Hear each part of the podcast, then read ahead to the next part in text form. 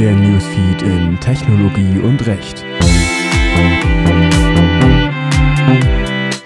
Produktfälschung, Abhilfe durch Blockchain. Die Blockchain ist in aller Munde. Die dahinterstehende grundlegende Technik war bereits öfter Thema dieses Blogs. Im folgenden Beitrag soll es um ein weiteres Anwendungsbeispiel gehen.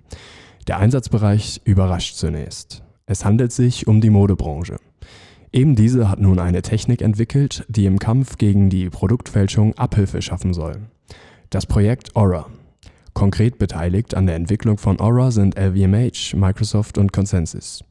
Jedoch soll die Software optimalerweise der gesamten Modebranche eine leistungsstarke Produkterfassung und Verfolgungssoftware bieten. Eingesetzt wird dafür die Ethereum Blockchain-Technologie sowie Microsoft Azure. Dabei soll zukünftig jeder Akteur der Luxusindustrie in die Blockchain eingebunden werden.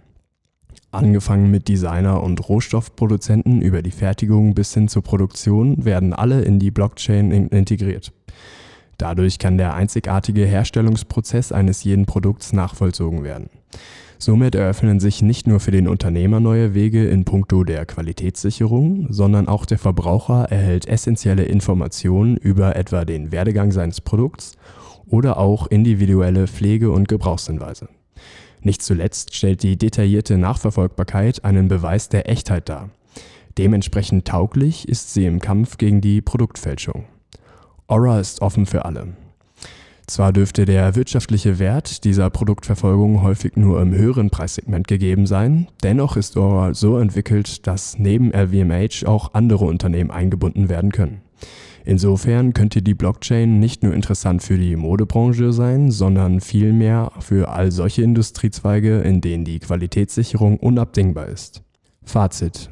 Aura ist eine Technologie mit hohem Zukunftswert. Überraschend ist lediglich, dass die Modeindustrie als eine der ersten Branchen diese hocheffektive Lösung zur Produktüberwachung implementiert hat.